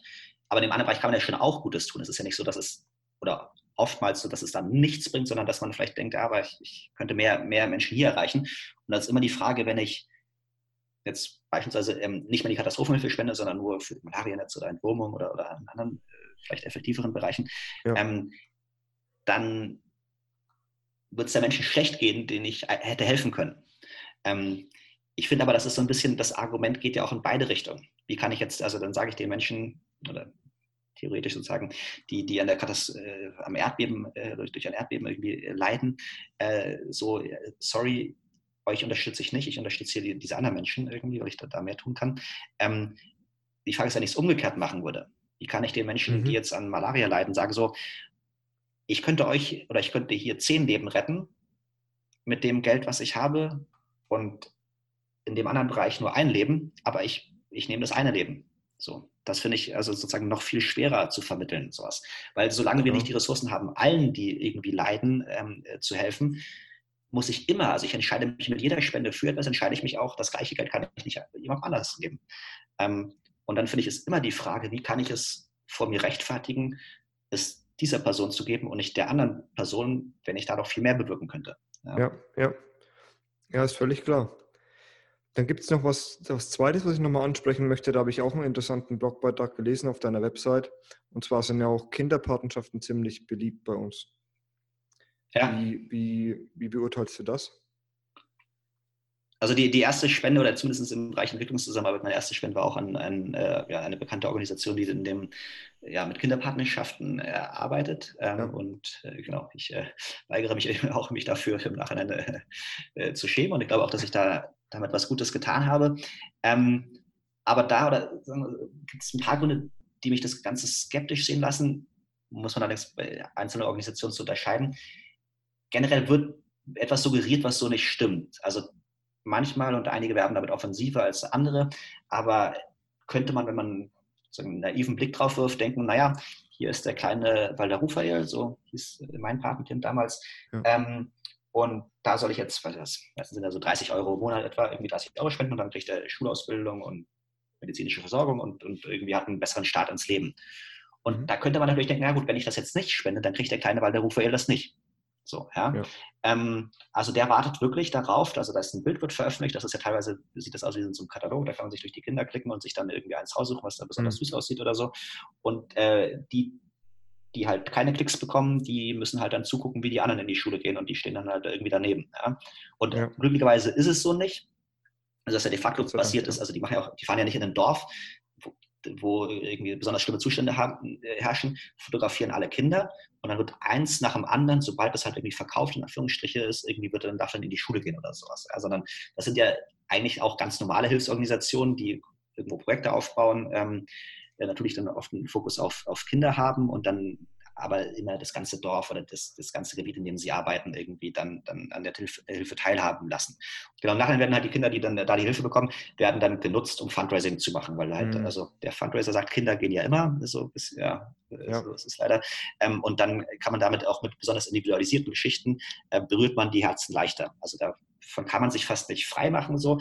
Ähm, aber wenn man drüber nachdenkt, dann kann man sehen, okay, das ist Marketing-Trick und, und wenn er dafür dazu hilft, mehr Geld für die gute Sache aufzuheben, äh, zu, zu mobilisieren, kann man darüber diskutieren, ob das dann legitim ist oder nicht. Aber das Aber kostet auch jede Menge Geld, das so zu bewerben dann. Die einzelnen, die einzelnen, diesen Katalog, wie du es genannt hast, zu erstellen. Das ist wahrscheinlich ja, so ein also, Punkt, oder? Also das, das, da habe ich jetzt ehrlich gesagt gar nicht so drüber nachgedacht, aber das könnte sicherlich auch was kosten und da gibt es seriöse und weniger seriöse Organisationen aus, aus meiner Sicht oder seriöses Marketing und weniger seriöses Marketing. Ähm, aber das, das, den eigentlichen Punkt finde ich dann, okay, wenn das jetzt halt im Endeffekt doch nur eine, in Anführungsstrichen, normale Hilfsorganisation ist ähm, und die halt Fundraising anders macht, aber de facto auf, auf ähnliche äh, Weise hilft, dann sollte man sie zumindest, äh, finde ich, äh, oder ist es legitim, auch die zu vergleichen? So, was, wie ist die Arbeit irgendwie? Ähm, haben die Nachweise, dass sie da besonders effektiv helfen? Leisten sie da wirklich, äh, ja, genau, machen sie da wirklich was Gutes oder könnte man mit einem Fokus auf oder mit anderen Schwerpunkten eventuell mehr Menschen erreichen? Ja? Ähm, und genau, also müssen sich in meinem Kopf dem, dem Wettbewerb um, um meine Spendengelder zumindest äh, stellen. Ja. Und da, oder sagen wir so, empfehlen wir aktuell keine von diesen, ähm, von diesen Hilfsorganisationen. Auch weil sie oft, oder bös gesagt, so eine Art Gemischtwarenladen sind, also ganz viele äh, Maßnahmen umsetzen, ja. ähm, von denen einige super sind, auch also ähm, nicht nur die Organisation auf, auf, auf, unserer Webseite irgendwie verteilen Moskitonetze oder, oder äh, vergeben Wurmungstabletten, das machen auch andere, aber oft machen die auch ganz viele andere Sachen und teilweise Dinge, von denen eigentlich relativ klar ist, dass sie nicht so wirksam äh, sind oder wo es zumindest sehr unsicher ist, ob die dann wirklich äh, die Welt voranbringen oder ob das irgendwie eine gut klingt oder ob man das halt einfach immer schon so gemacht hat und dann, dann macht man es jetzt auch weiter und was sollen uns die Wissenschaftler vom Hals bleiben. Ähm, genau, das, das wäre dann irgendwie das, der, der Grund, warum man jetzt nicht per se für, aus meiner Sicht, äh, für so Partnerschaftsorganisationen spenden sollte, nur weil die halt anderes Marketing machen. Ja. Kannst du Empfehlungen aussprechen, für welche Organisationen man spenden sollte? Genau, also wir haben jetzt Organisationen, die von GIFL empfohlen sind äh, auf unserer Webseite, von denen wir auch wirklich sehr überzeugt sind. Das ist einmal die Against Malaria Foundation, also die sich gegen, gegen Malaria einsetzt. Ähm, Moskito oder mit Insektiziden imprägnierte Moskitonetze ähm, verteilt. Also Malaria mhm. wird durch Moskitos äh, übertragen, insbesondere nachts. Und wenn man äh, sich und seine Kinder irgendwie na, nachts oder wenn man unter einem Moskitonetz schläft, ähm, sinkt die Wahrscheinlichkeit signifikant, dass man sich mit äh, Malaria infiziert. Und es gibt jedes Jahr noch hunderte Millionen Leute, die sich mit Malaria infizieren. Hunderttausende, ja, insbesondere Kinder, sterben daran. Also es ist, nach, es ist eine schlimme Krankheit und wenn man nicht sofort gute medizinische Versorgung bekommt, was nicht in den in vielen armen Ländern nicht immer der Fall ist, ja, ja stirbt man einfach äh, daran. So, das ist eine sehr einfache Art, das zu verhindern. Die haben ausgerechnet, ähm, die Wissenschaftler von Geföhr, dass man so etwa 4 Dollar pro Moskitonetz braucht. Und da sind aber nicht nur Herstellungskosten, sondern auch die Verteilungskosten, die Verwaltung, da ist sozusagen wirklich alles äh, abgedeckt. Ja. Kostet etwa 4 Dollar. Die halten in der Regel mehrere Jahre. Also die haben das auch überlegt, die sind dann Jahre später dahin gegangen, haben geguckt, hängen die wirklich die Moskitonetze auf. Da gibt es immer wieder so Anekdoten, die benutzen das als Fischernetze und sowas. Aber nein, der allergrößte Teil hängt die Moskitonetze auf und legt sich auch wirklich drunter. Und hat dann auch geschaut, irgendwie in Gebieten, wo diese Netze verteilt wurden, im Vergleich zu anderen Gebieten, so hat er ja, und das senkt auch die, die Chance, sich mit Malaria zu äh, infizieren. Und dadurch senkt es dann auch mhm. die der Anteil der, der Kinder, die daran sterben. Also das ist eine sehr, sehr gute äh, Organisation. Ähm, dann haben wir ähm, die, äh, die Warm the World Initiative, also die Entwurme die Weltinitiative. Ähm, da geht es darum, die, was ich selber bis vor nicht allzu langer Zeit, muss ich gestehen, gar nicht wusste, äh, darum die vielen, vielen Menschen, die an parasitären Würmern leiden, ähm, aufgrund schlechter hygienischer Umstände, ähm, denen das äh, Leben zu verbessern. Da macht diese Initiative, die wir empfehlen, hat da, hat da einen Ansatz, der sehr, sehr effizient ist. Einfach ähm, Kinder, die da am meisten drunter leiden, ähm, die kriegen äh, in der Schule alle halbe Jahr eine Wurmtablette. Das kriegen auch einfach alle Schüler, weil die Tabletten praktisch keine Nebenwirkungen haben. Die Tabletten kosten nichts, werden kostenlos zur Verfügung gestellt. Ähm, und dann, äh, also wird nur in Gebieten gemacht, wo viele Kinder Würmer haben. Also jetzt nicht ja. alles irgendwie äh, verteilt. Ähm, und senkt auch nachweislich, auch da gibt es äh, gute Studien zu, ähm, senkt nachweislich die ja, Infizierungsrate oder der Anteil der Kinder, die an diesen äh, Würmern ähm, leiden. Und man hat das, das, das finde ich sehr spannend, äh, teilweise sehr langfristig äh, begleitet. Also wirklich geschaut, äh, Regionen, äh, wo diese Tabletten verteilt wurden, andere Regionen. Und wirklich die Kinder gehen deutlich mehr zur Schule. Und also es gibt nichts Effizienteres als Entwurmungstabletten, wenn man die Kinder in die Schule bekommen will. Mhm. Keine, man hat das verglichen mit irgendwie Schuluniformen verteilen, mit Stipendien für Mädchen, mit äh, diversen anderen Sachen. Ähm, aber wenn man krank zu Hause liegt, sozusagen, dann bringt einem alles andere auch nichts. Also da gibt es diesen Spruch, so Gesundheit ist nicht alles, aber ohne Gesundheit ist alles nichts, ja. der da meiner Meinung nach ganz gut zutrifft. Und man hat dann sogar, weil diese Studien wirklich über mehr als 15 Jahre inzwischen gehen, geschaut und als ähm, Erwachsene ähm, äh, haben die ein höheres Einkommen, wenn die als Kind diese Entwurmungstabletten bekommen haben. Und ja, und die haben teilweise 15 bis 20 Prozent höhere Einkommen als Erwachsene. Hm. Ja, also wirklich signifikant mehr und dafür, also so eine Entwurmungstablette kostet auch wieder mit Verteilung, was, was wie gesagt sehr effizient gemacht wird, 50 Cent vielleicht. Also dann zwei Tabletten pro Jahr macht ein Euro pro Jahr über ein paar Jahre. Also da hat man für, für ein paar Euro die Chance, dass die, die Kinder oder die, dann im Erwachsenenalter sich selber auch aus der extremen Armut befreien, signifikant erhöht für einen für ein läppisches Investment sozusagen. Also auch ja. eine ähm, ganz große Sache. Also auch die Gesundheitsaspekte direkt sind natürlich schön, wenn man, also nicht so ein Wurm zu haben, unter der Haut zu haben, ist nicht schön, kann sich jeder vorstellen, auch daran kann man sterben. Aber ja. so da ist der Haupteffekt wirklich, wir, wir geben denen die Chance einfach, äh, dass, dass, sie genau in Zukunft sich selber ähm, aus der Armut befreien können. Ähm, dritte Organisation, die wir haben, die ich auch sehr spannend finde, ist ähm, Gift Directly. Die äh, fahren einen äh, erstmal komisch klingenden Ansatz. die versuchen im ländlichen Kenia und inzwischen auch in Uganda und anderen Ländern ähm, extrem arme Menschen zu identifizieren, also im ländlichen Raum. Im Durchschnitt mhm. leben die von 60 Cent am Tag, also wirklich, wirklich äh, arme äh, Menschen, die auch nicht jeden oder oftmals nicht jeden Tag satt werden allein und also mit elementaren Problemen zu kämpfen haben. Und äh, denen schenken sie Geld. Ähm, und das war es im Endeffekt. Ohne Auflagen, sage einfach, hier habt ihr Geld, oftmals auf ähm, zwei Jahre begrenzt. Also gibt verschiedene Programme, die man testet. Also so eine Art bedingungsloses Grundeinkommen für Menschen in extremer Armut. Hat das, das wurde von ein paar ähm, ja, Doktoren von, vom Harvard, MIT, also von so amerikanischen Elite-Universitäten ursprünglich gegründet, die von Anfang an aber auch das wissenschaftlich begleiten wollten und gucken wollten, naja, kaufen, fangen die jetzt auf einmal an, sich Alkohol zu kaufen oder, oder machen die da irgendeinen Quatsch ja. mit oder sowas. So, und, und, ja. machen wir das Leben vielleicht der Leute auch wieder schlechter. Eine, eine berechtigte äh, Frage irgendwie so. Ähm, aber inzwischen hat man das mehrere Jahre verfolgt und die ganzen Sorgen sind eigentlich nicht eingetreten. Also, mhm. 60 Cent am Tag nicht satt wird oder sowas, der wird jetzt nicht sofort. Also, vermutlich gibt es in den meisten Dörfern auch gar keinen Alkohol zu kaufen oder sowas, wird das nicht irgendwie jetzt auf einmal anfangen, da irgendwie Glücksspiel und sonst was zu betreiben, so, mhm. sondern ganz viele investieren das. Ähm, also, banales Beispiel, ähm, in ein Wellblechdach. Viele von den Häusern oder Hütten, äh, die es da gibt, die sind noch mit so einer Art ja, selbstgebastelten, redgedeckten Dach ähm, äh, ausgestattet, äh, die ziemlich häufig äh, erneuert werden müssen, was auch immer Geld kostet für die Materialien oder dass es ähm, jemand macht. Ähm, und mit so einem Wellblechdach, da hat man im Endeffekt Ruhe für die nächsten, also Ruhe in dem Sinne nicht, aber da hat man zumindest keinen Regen mehr und muss das nicht irgendwie nach zwei Jahren erneuern. Ja.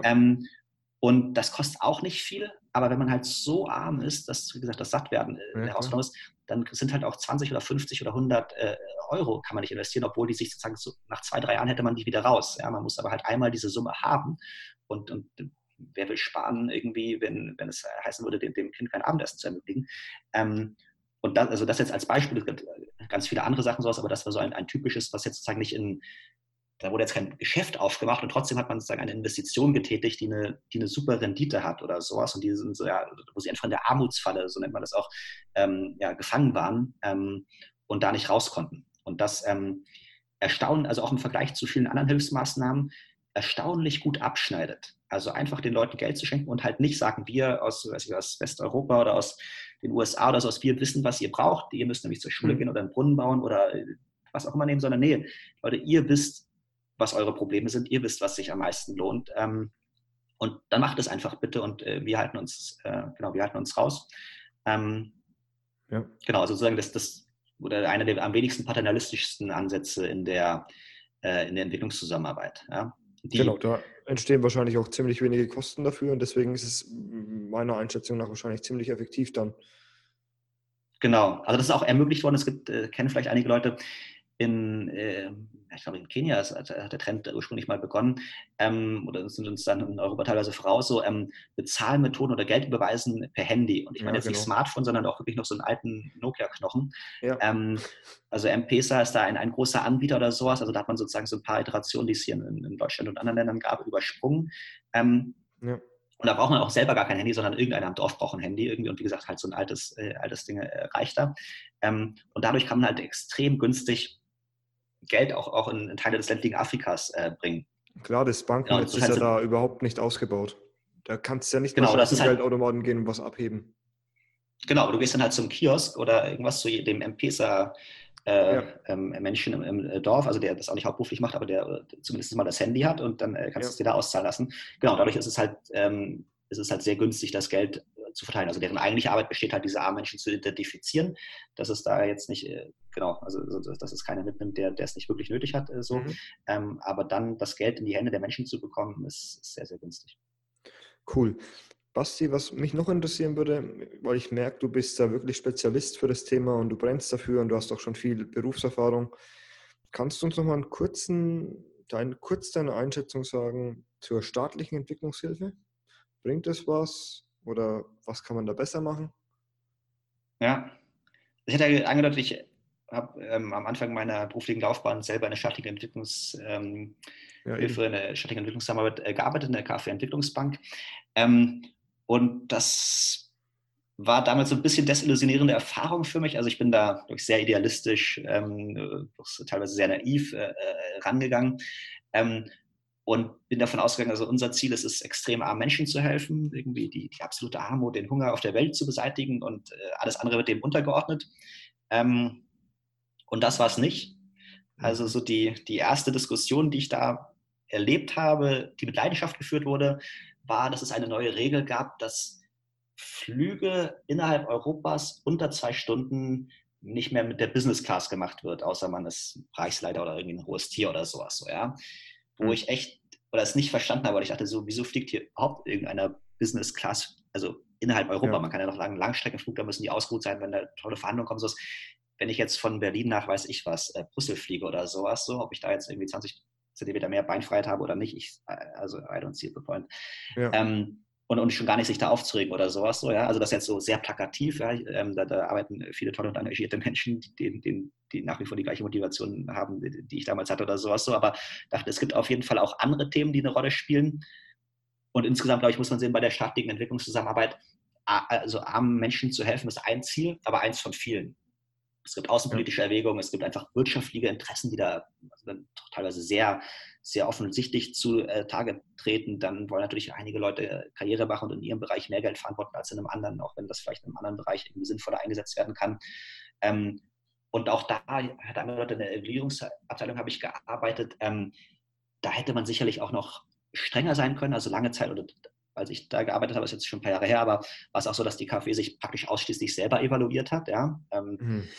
und ähm, oder Mitarbeiter der KfW haben die KfW evaluiert. Irgendwie haben sie mir erzählt, das sei nicht sich selbst evaluieren, aber ich habe es bis heute nicht verstanden, warum nicht.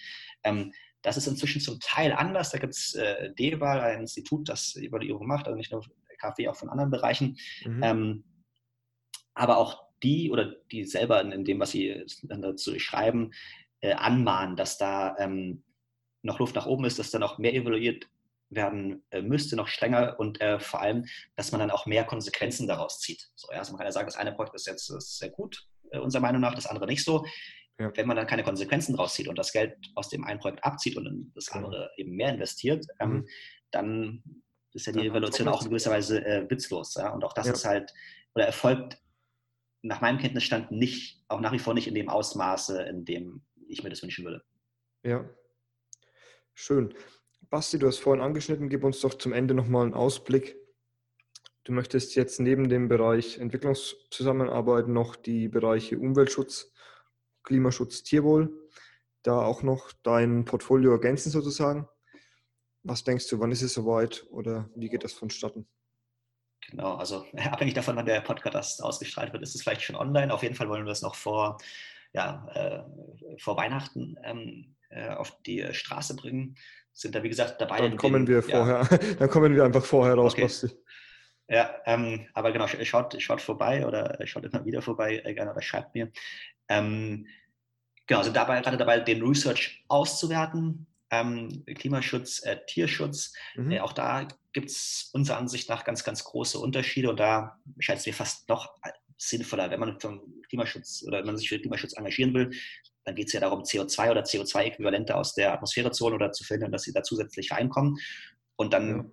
finde ich es, also das ist, das ist eine, also für, für jeden jetzt, glaube ich, bekannt, eine, eine sehr, sehr große Herausforderung. Da sieht es echt nicht so gut aus oder wir sind da nicht auf dem Weg, auf dem wir sein müssten, aus meiner Sicht. Ähm, und diese Ressourcen sind begrenzt und wenn wir da mit dem einen Ansatz mehr CO2 irgendwie pro Euro äh, verhindern können als mit dem anderen, dann, dann lass uns in den äh, Bereich gehen. Ja, Die Herausforderung ist dann noch mehr als Entwicklungszusammenarbeit, dass es halt spekulativer ist. Also es gibt Ansätze, wo man eine hohe Sicherheit hat, äh, die aber sehr teuer sind. Und dann gibt es Ansätze, also kann man sich denken, Richtung äh, Lobbyarbeit, Richtung Forschungsförderung, ähm, wo man eventuell einen riesen Hebel hat, wo man ganz, ganz viel bewegen kann, wo es auch Organisationen gibt, die schon in der Vergangenheit gezeigt haben, dass sie da sehr gute und erfolgreiche Arbeit machen können. Ähm, aber auf der anderen Seite ist es natürlich schnell auch immer eine Chance, dass halt nichts mehr rauskommt. Es wird halt keinen wissenschaftlichen Durchbruch, man kommt mit irgendwelchen Gesetzesinitiativen nicht durch. Ähm, und dann, genau, ist es sozusagen im Erwartungswert oder so, ein, so eine ökonomische Kennziffer irgendwie, ist, ist, ist es vielleicht eine super Sache. Ähm, aber man kann sich halt nicht so sicher sein. Also da müssen, werden wir sicherlich ein bisschen vorsichtiger auch formulieren. Da kann man auch nicht diese randomisierten, kontrollierten Studien machen und dann nach 20 Jahren gucken, was hat jetzt mehr oder äh, weniger gebracht, wie ja es in genau, anderen das Bereichen ist schwierig. Ja. ähm, und auch im Bereich Tierschutz, da geht es auch viel um Massentierhaltung, weil einfach also 60 Milliarden äh, Landtiere werden jedes Jahr irgendwie sterben in den, in den Schlachthöfen und oftmals zu katastrophalen Bedingungen, die, die keinen, also ich habe auch noch keinen Fleischfresser gefunden, der irgendwie die Massentierhaltung an sich äh, gut heißt. Ähm, ja. Da gibt es verschiedene Maßnahmen, da kann man natürlich Alternativprodukte versuchen zu fördern. Man kann irgendwie Gesetze, die gesetzliche Vorschriften versuchen zu beeinflussen, dass die äh, strenger werden, irgendwie an das an die Leute appellieren, vielleicht irgendwie weniger Tierprodukte zu konsumieren, gibt es ganz viele verschiedene Ansätze. Ähm, wo es gute Gründe gibt, einige für effektiver zu halten als andere, aber wo, wo man halt auch diese Sicherheit nicht hat. Ja. Aber auch da denken wir so, was ist die Alternative, also wenn man sich in dem Bereich engagieren will, was ist die Alternative, einfach nur aus dem Bauch heraus zu entscheiden oder doch einfach so viel wie möglich nachzudenken, die, die eigenen Gedanken transparent zu präsentieren. Das ist uns bei allen unseren Empfehlungen ganz wichtig, dass die Leute sich wirklich auch noch mal eine eigene Meinung bilden können und dann auch sagen können, na, finden sie jetzt nicht so überzeugend oder das würden sie anders sehen. Ähm, aber dann vielleicht anderen Empfehlungen irgendwie äh, folgen oder halt einfach auch mal selber kritisch über, über das eigene Spendenverhalten nachdenken oder bei Organisationen, die sie bisher unterstützt haben, einfach nachfragen, um sich da ein besseres Bild zu machen. Also wir, wir haben nicht den Anspruch zu sagen, dass alle Organisationen, die wir nicht empfehlen, dass die schlecht sind. Also auf gar keinen Fall. Ja. Nur, dass man genau einfach mehr Zeit und Hirnschmalz investieren sollte, um sich, äh, um sich zu entscheiden. Genau, und was ich halt auch wichtig finde, diese Entscheidungen, die der Spender trifft, die basieren ja meistens überwiegend auf Emotionen. Das ist ja klar, der Mensch entscheidet immer überwiegend emotional. Und ihr geht halt ja. unabhängig und objektiv an die Sache ran. Und das kann dann schon sehr hilfreich sein bei der Spendenentscheidung, oder? Ja, also wie du meinst, genau, die Emotionen sind immer die Basis. Also ich mache ja. das ja, weil ich da also so eine Leidenschaft äh, habe und irgendwie die, die Welt einfach besser machen will und, und einige, einige Sachen nicht akzeptabel finde. So, das habe ich mir nicht ausgerechnet, dass ich so fühle, sondern das so ist es halt irgendwie. Oder so, so reagiere ich halt auf einige, auf, auf die Erfahrungen, die ich, die ich im Leben gemacht habe. Ähm, und, und äh, kann auch nicht anders sein. Also man kann sich nicht ausrechnen, dass man irgendwie helfen soll oder sowas. So, ich glaube, dass das, das muss irgendwie vom, vom Gefühl ausgehen.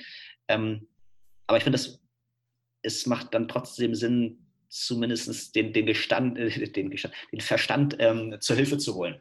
Auf und zu gucken, Fall. so, ich will helfen, hier leiden Leute so, aber dann finde ich es jetzt auch nicht gefühlskalt zu sagen, ich helfe lieber zwei als einem. So, ja, also man kann sich auf, also ich vorstellen, mhm. so, man, man rettet äh, Menschen aus äh, vom Ertrinken oder sowas, dann würde man mhm. auch lieber versuchen, zwei zu retten als ein und dann ist es ja auch nicht gefühlskalt oder berechnet oder sowas, sondern ist es ja. einfach, also auch, auch menschlich nur. So, ja? Und wenn wir da irgendwie bei helfen können, dann natürlich ein Schritt abstrakter als jetzt wirklich den die Ertrinkenden zu retten, sozusagen das zu gestalten, dann ähm, ja, halte ich das für eine gute Sache offensichtlich. Klar. Ich habe noch zwei Punkte, die für die Hörer mit Sicherheit wichtig sind. Das eine ist ja, was du vorhin ähm, erklärt hast. Also man kann jetzt an Hilfsorganisationen, die hier nicht als solche gelistet sind in Deutschland, kann man jetzt über dich spenden und dann bekommt man trotzdem eine Spendenquittung. Genau, also das Geld fließt an dich und du leitest es dann zu 100 Prozent weiter. Das ist nochmal ganz wichtig zu erklären. Und ähm, man kann aber auch, wenn ich jetzt, mache mal ein Beispiel, ich glaube, so hast du es mir im Vorgespräch erklärt. Ich habe jetzt überhaupt keine Ahnung, ich will jetzt mehr spenden, aber überhaupt keine Ahnung, wohin ich spenden soll. Dann kann ich doch einfach sagen, Mensch, Basti, du bist Spezialist, ich gebe dir jetzt Betrag X und du entscheidest dann, oder? Ja, also erstmal, um hier Missverständnissen vorzubeugen, also das Geld würde nicht an mich gehen, sondern an also die Organisation irgendwie, die ich, die ich, gegründet habe, die auch so vom Finanzamt äh, also den Status der Gemeinnützigkeit bekommen hat und wo das Finanzamt äh, jedes Jahr draufschaut und das prüft sozusagen. Also das äh, keine Gefahr, dass ich äh, es mir in die Tasche stecke, beziehungsweise wenn ich das tue, dann werde ich im Gefängnis landen. Ähm, das war auch nicht also, so gemeint. Genau. Ja, ja, nee, nee nur, dass, äh, nicht, dass es hier irgendwie ein Funken Missverständnis klar, klar, äh, übrig ja, bleibt. Ähm, so, und die Sache auch, ich hatte gesagt, 100% weiterleiten, das ist ja die berechtigte Frage, ja, aber wie machst du das rein ehrenamtlich oder wie finanziert ihr euch und, und wer bezahlt die Webseite oder was auch immer? Es gibt ja genau. diverse Kosten. Genau. Ähm, dazu sei gesagt, dass ich, also dass wir das aktuell trennen, also wirklich die Spenden, die man für andere Hilfsorganisationen über unsere Plattform spendet, die leiten wir wirklich zu 100 Prozent weiter. Dabei hatten wir keinen Cent und kriegen auch von den Hilfsorganisationen nichts irgendwie rückerstattet oder sonst irgendwas. Also da sind wir wirklich, ist uns ganz wichtig, da komplett äh, unabhängig zu sein. Ähm, ich habe einfach ja, aus, aus, aus vorherigen Jobs irgendwie ein, ein, recht breites Netzwerk und konnte da einige Menschen, äh, ehemalige Kollegen davon überzeugen, die wie ich das für eine super Sache halten, ähm, das Projekt selber äh, direkt zu unterstützen, also da die Kosten, äh, die anfallen, also ja, ich bin das hauptsächlich, weil ich da jetzt aktuell Vollzeit dran arbeite, ja. aber halt genau Server und, und was, was, was man halt so, so ausgeben muss, ähm, die werden äh, davon getragen. Die hoffen einfach, dass, dass sie sozusagen Multiplikatoren werden. Also sagen, Basti, wir geben dir einen Euro und wir hoffen, dass du da 10 Euro für die gute Sache oder für die anderen Organisationen rausholst. Und ähm, genau, das muss ich jetzt zeigen, dass ich das äh, machen kann und dass die Organisation dazu imstande ist. Ähm, und sonst würden sie es halt auch direkt dann an diese Hilfsorganisation geben. Ähm, genau, das zum einen und das andere, was du gefragt hattest, so, wenn man sich jetzt nicht entscheiden kann, so, jetzt wollen wir Moskitonetze oder Entwurmung oder vielleicht irgendwie äh, äh, uns für Stimul einsetzen, äh, gibt es auf der Webseite auch die Möglichkeit ähm, auszuwählen, ähm, effektiv spenden oder die Organisation soll entscheiden, wo es am dringendsten gebraucht wird. Mhm. Kann auch sein, oder gerade bei Dauerspenden hat es den Vorteil, dass wenn wir neue Informationen zu den Organisationen haben und sich unsere Empfehlungen ändern, das muss jetzt gar nicht heißen, dass die Organisation schlecht ist, sondern aber vielleicht hat die jetzt von irgendwie einem, einem Großspender sehr viel Geld erhalten und weiß gerade aktuell gar nicht, wohin damit und braucht jetzt nicht von uns auch noch unterstützt werden. So, dann würden wir halt da die Gelder ähm, entsprechend umleiten. Sozusagen sind wir auch in Kontakt mit den Evaluierungsorganisationen, also Geförder und anderen, die, äh, die da ähm, genau immer den, den Finger am Puls haben ja. ähm, und würden dann halt regelmäßig das Geld weiterleiten, wie wir nach sagen, allerneuesten Informationen äh, das für richtig halten. Aber auch in dem Fall 100 Prozent. Also auch da würden wir nichts für uns weiter, sondern dass es hundertprozentig an andere Organisationen äh, geht. Okay, richtig cool, Basti, richtig wertvolle Arbeit. Dann stelle ich dir zum Abschluss unsere Weltretterfrage, die wir immer im Podcast stellen, ganz allgemein formuliert, ganz allgemein gefragt, wenn du deinen Blick weitest, was braucht die Welt heute am allermeisten? Ja, hätte ich noch mal mehr Folgen von dem Podcast angehört, dann könnte ich jetzt äh, spontaner äh, reagieren. Aber dann antworte ich mal so im Sinne äh, meiner Mission, da komme ich dann vielleicht auch nicht aus meiner Base raus. So, ähm, Herz und Hirn äh, verbinden. Also mhm. ich freue mich über ganz viele engagierte Leute, sei es jetzt bei Fridays for Future, sei es Leute, die in der Entwicklungszusammenarbeit tätig sind. In, ganz vielen äh, Bereichen der Gesellschaft gibt es äh, Menschen, genau, die die Welt besser machen wollen. Ähm, und das ist ganz wichtig und davon braucht es noch viel mehr. Also das ist sicherlich auch ein Ding. Aber was ich mir auch manchmal wünsche, dass man dann doch genau nicht zu lange wartet, den Verstand dazu zu schalten und eventuell auch manchmal ein bisschen nüchtern auf Sachen guckt und guckt, was, was hilft wirklich ähm, und dann daraus dann auch die entsprechenden äh, Konsequenzen zieht. Das finde ich gut. Du hast vorhin auch schon mal gesagt, so ganz normal im Redefluss hast du dann so erwähnt, idealistisch und dann teilweise auch ein bisschen naiv, wie du früher warst. Ging es um irgendwas, was du früher, wie du früher gedacht hast. Und da habe ich mir auch schon gedacht, ja, es ist wirklich oft so, dass Idealismus und Pragmatismus nicht besonders oft aufeinandertreffen. Und den Eindruck hast du wohl auch. Oder was heißt nicht? Ja. Das war jetzt vielleicht ein bisschen zu krass formuliert. Das heißt nicht besonders oft aufeinandertreffen, aber es wäre zumindest besser, wenn das öfter Hand in Hand geht. Das glaube ich auch. Genau, genau. Also lass uns äh, darauf einigen. Also sicherlich äh, passiert das auch oft, aber ja. noch öfter könnte nicht schaden. Das, ja. das würde ich unterschreiben. Vielen Dank, Basti. Gibt es noch was, was du der, den Zuhörern sagen möchtest? Hm. Ja, checkt die Webseite aus, äh, spendet, gebt mir Feedback, sagt auch, warum, äh, warum ihr es nicht äh, unterstützen wollt, was man besser machen könnte, welche Organisation fehlt, werden auch evaluiert. Ähm, genau, wir sind äh, immer heiß darauf, äh, zu lernen und das besser ähm, zu machen. Sehr vielen Dank, Basti. Hat mir sehr gut gefallen. Danke für deine Zeit und für das Interview. Ich wünsche dir bei allem, was du machst, viel Erfolg und viel Glück. Alles Gute. Ja, vielen Dank. Danke dir, Ferdinand. Das war eine Folge des Weltretter Podcasts. Möchtest auch du Teil der Lösung werden? Dann geh auf www.welt-retter.org und mach mit.